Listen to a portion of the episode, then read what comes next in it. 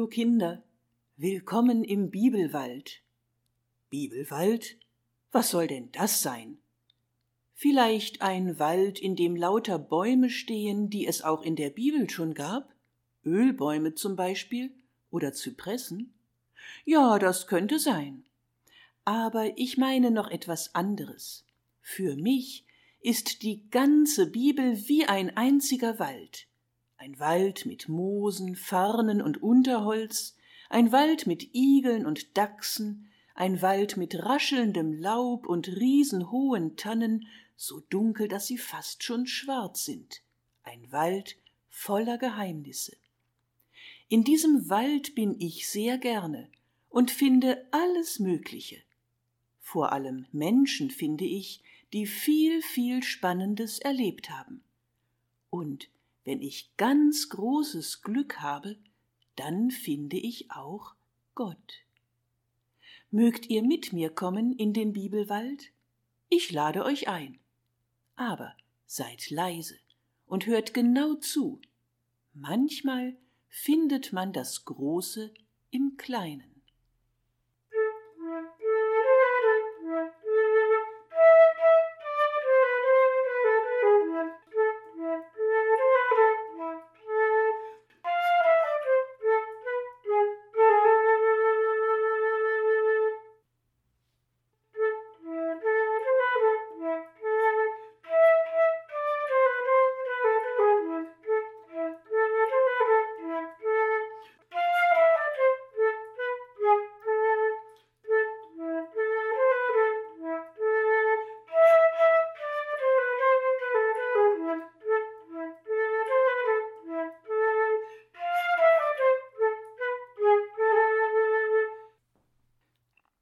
Hallo Kinder, willkommen im Bibelwald.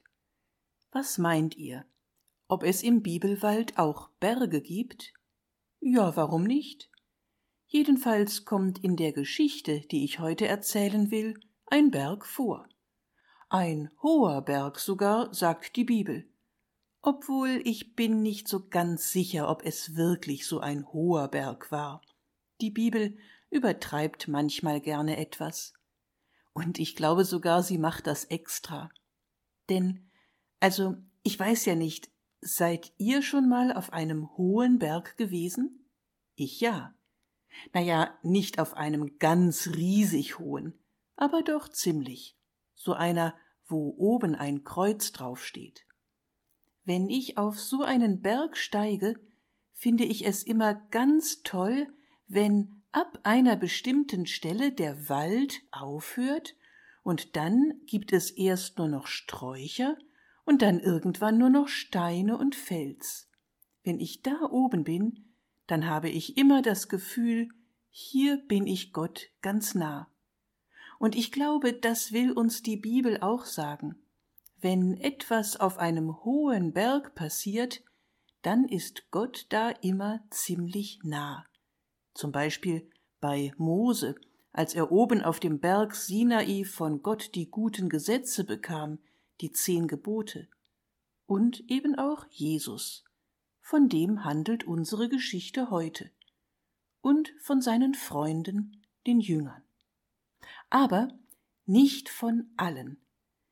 In dieser Geschichte kommen nur drei Jünger vor, nicht alle zwölf, sondern nur drei, nämlich Petrus, Jakobus und Johannes.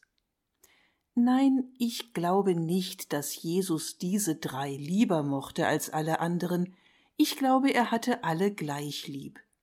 Das wäre ja auch dumm, genauso wie ihr es wahrscheinlich dumm findet, wenn einer seine einen Freunde lieber hat als seine anderen. Aber vielleicht kennt ihr das. Ihr habt alle eure Freunde gleich gern, aber eine ist nun mal eure beste Freundin oder einer euer bester Freund. Nicht, weil ihr ihn lieber habt als alle anderen, aber weil ihr euch einfach am besten kennt und einander alles erzählen könnt. Auch das, was ihr den anderen nicht erzählt. Eurer besten Freundin und eurem besten Freund vertraut ihr eben. Und ihr vertraut ihnen Sachen an, die alle anderen Freunde nicht so unbedingt hören sollen. Und Jesus hatte eben drei beste Freunde Petrus, Johannes und Jakobus. Er wollte sich gar nicht entscheiden, wer von denen sozusagen sein allerbester Freund war. Manchmal war er ein bisschen traurig, wenn gerade diese drei in Streit miteinander gerieten, das passierte leider ab und zu, und sich darüber stritten, wen Jesus wohl am allerliebsten hatte.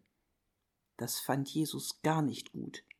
Und vielleicht hat er genau deswegen alle drei mitgenommen auf diesen hohen Berg, der vielleicht in Wirklichkeit gar nicht so hoch war, weil er ihnen einfach zeigen wollte, dass ihm alle drei gleich wichtig waren.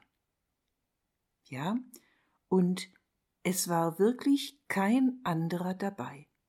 Kein Spaziergänger, kein durchreisender Kaufmann, gar keiner.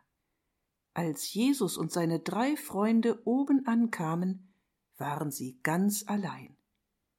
Die Freunde wunderten sich etwas, denn Jesus sagte kein Wort, Schon auf dem Hinweg war er sehr schweigsam gewesen, so wie er es manchmal sein konnte, und seine Freunde wussten dann, er betet gerade oder er redet ganz wichtige Dinge mit seinem Vater, mit Gott. Aber hier, auf dem Gipfel des Berges, wo man so schön rundum in die Gegend sehen konnte, hätte Jesus doch etwas sagen können. Die Freunde, besonders Petrus, überlegten sogar schon, ob Jesus ihnen vielleicht böse sein könnte. Denn an den Tagen vorher war er so ein bisschen anders gewesen als sonst. Nicht so fröhlich, sondern eher ernst und sogar traurig. Einmal hatte er seinen Freunden sogar gesagt, ja, jetzt haltet ihr zu mir und findet mich toll, aber was ist, wenn Menschen kommen, die mir Böses wollen? ob ihr mich dann immer noch so toll findet? Glaubt mir, es ist nicht immer so leicht, mit mir befreundet zu sein. Ich weiß gar nicht, ob ihr das könnt. Petrus hatte einmal widersprochen und gesagt, ich will aber nicht, dass dir Menschen Böses antun, Jesus, und dass dir etwas Schlimmes passiert. Das will ich einfach nicht. Aber da war Jesus fast ein bisschen wütend geworden und hatte Petrus naja, nicht gerade angeschnauzt, aber doch ziemlich laut und ungehalten zu ihm gesagt, ja du, Petrus. Aber was ist, wenn Gott es will? Geh weg, du weißt überhaupt nichts. Das war natürlich ziemlich heftig. So hatte Jesus noch nie mit Petrus geredet. Und die anderen waren auch ziemlich entsetzt gewesen. Abends war Jesus dann wieder nett und freundlich gewesen. Aber trotzdem, als sie da nebeneinander schwitzend auf den Berg trotteten, denn es ist im Sommer ziemlich heiß in Israel und manchmal auch schon im Frühling, da dachten Petrus und die beiden anderen wieder daran, und ihr Herz war ihnen ein bisschen schwer, auch weil Jesus so gar nichts sagte. Aber auf einmal, da passierte etwas etwas ganz Komisches, Geheimnisvolles, Wunderbares, etwas, was sich die drei Freunde niemals hätten vorstellen können. Auf einmal war der ganze Jesus völlig verändert. Es war, als wäre er, ja, als wäre er wie aus Licht. Sein Gesicht strahlte so hell wie die Sonne. Seine Kleider die vorher noch braun und verstaubt gewesen waren wie ihre eigenen, wurden leuchtend weiß. Keiner wusste, ob das Licht von innen oder von außen kam, es war einfach da und hüllte den ganzen Jesus ein. Er stand da und sah aus, ja fast wie ein Engel. Jesus ist ein Engel, dachten die drei Jünger. Nein, noch mehr, Jesus ist wie Gott und Gott wird bestimmt auf ihn aufpassen, egal was passiert. Alle traurigen Gedanken waren auf einmal wie weggewischt. Jesus will uns zeigen, wie nah ihm Gott ist, dachten die Freunde, oder wie sehr Gott in ihm ist. Jesus will uns helfen, damit wir bestimmt alles aushalten, auch das Schwere. Wie schön, dass wir das erleben dürfen.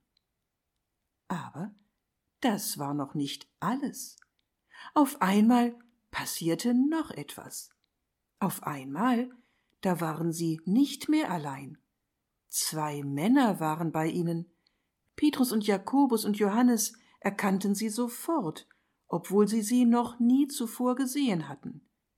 Es waren Männer, die gar nicht jetzt lebten, sondern die vor langer, langer Zeit gelebt hatten und damals auch ganz doll an Gott geglaubt. Es waren Mose und Elia. Wie kommen die denn auf einmal hier auf den Berg? fragten sich die Jünger. Die sind doch längst gestorben. Aber klar, bei Gott ist der Tod nicht das Ende, der weiß dann schon, wie es weitergeht. Wie schön, dass wir Mose und Elia jetzt sehen dürfen. Sie sagen uns ganz sicher, dass Jesus wirklich von Gott kommt und Gott auf ihn aufpasst und ihn beschützt. Was haben wir drei es gut, dass wir dieses wunderbare Licht sehen können. Ach, könnte es doch immer so bleiben. Jesus, ich habe eine Idee, sagte plötzlich Petrus. Weißt du was? Vom letzten Sturm liegt der ganze Boden hier voller Äste und Gestrüpp. Davon kann ich prima eine Hütte bauen. Das habe ich als Kind schon gemacht. Nein, nicht nur eine, sondern drei. Für dich eine, für Mose eine und für Elia eine. Dann könnt ihr immer auf diesem Berg bleiben und braucht nie mehr runterzugehen, und du bist sicher vor allen Menschen, die dir Böses wollen. Petrus redete sich richtig in Fahrt, so wie er es manchmal tat, wenn er begeistert von etwas war. Aber auf einmal, da hörte er mitten im Satz auf. Der Mund blieb ihm offen stehen, und nicht nur ihm. Alle drei Freunde schauten jetzt auf einmal wie auf Kommando nach oben, als könnten sie überhaupt nicht glauben, was sie sahen. Du meine Güte, dachte Petrus, dachten sie alle. Heute ist der merkwürdigste Tag in meinem Leben, seit dem Tag, als ich Jesus begegnet bin. Nie hätte ich gedacht, dass ich das erlebe. Wisst ihr, was passierte? Auf einmal da war da nicht nur das Licht, das Jesus ganz einhüllte, und da waren nicht nur Mose und Elia, sondern wenn es vorher schon hell gewesen war, dann wurde es jetzt noch heller. Vom Himmel her kam eine Wolke, die war so unglaublich hell, dass sie selbst auf das große Licht einen Schatten warf. Jetzt sind wir ganz im Himmel, dachte Petrus. Jetzt sehen wir gleich den lieben Gott persönlich. Aber nein, das haben sie dann doch nicht getan. Aber sie haben Gott gehört. Ja, sie hörten eine Stimme und wussten genau, das ist Gott, das kann nur Gott sein. Unbeschreiblich tief und wohltönend, wie ein ganzer brausender Klang. Und sie verstanden sogar, was Gott sagte. Dies ist mein lieber Sohn, sagte Gott, und natürlich meinte er Jesus damit. Dies ist mein lieber Sohn, an dem ich wohlgefallen habe. Den sollt ihr hören. Blitzartig dachte Petrus an die Sache, die Jesus vor ein paar Tagen gesagt hatte, dass andere ihm vielleicht mal Böses wollten und dass es alles nicht so einfach werden würde. Egal, dachte er, egal was passiert. Gott hält zu Jesus. Jetzt weiß ich es ganz fest, daran will ich immer denken. Aber dann auf einmal konnte er gar nichts mehr denken. Gott ist da, durchfuhr, ja packte es ihn. Gott ist hier bei uns ganz nah, das halte ich ja gar nicht aus. Und alle drei, na ja, sie fielen nicht gerade der Länge nach hin, aber Sie warfen sich auf den Boden, auf ihre Knie, hielten sich die Hände um den Kopf und das Gesicht zum Boden, ja, irgendwie waren sie gerade alle ein bisschen verrückt und außer sich vor Angst. Es war einfach zu viel für sie. Aber da, da spürten sie auf einmal etwas. Ganz leicht und freundlich spürten sie eine Hand auf ihrer Schulter. Jesu Hand. Steht doch auf, meine Freunde, sagte Jesus mit seiner ganz normalen Stimme. Habt doch keine Angst. Fürchtet euch nicht. Vorsichtig blinzelten sie nach oben. Tatsächlich, da stand Jesus und auf einmal war er gar nicht mehr weiß und leuchtend, sondern sah genauso aus wie vorher. Wo ist denn das Licht? stammelte Johannes. Und wolltest du nicht mehr im Licht sein? fragte Petrus. Nicht mehr bei Gott, deinem Vater, der dich so lieb hat? Ich will bei euch sein, sagte Jesus freundlich, bei euch und den anderen Menschen. Das Licht trage ich in mir. Ich brauche den Glanz nicht. Willst du tatsächlich wieder mit uns runterkommen? fragte Jakobus. Runter vom Berg zu den Menschen, die dir vielleicht Schlimmes wollen? Ja, sagte Jesus, ich bleibe bei euch. Wir gehen zusammen unseren Weg.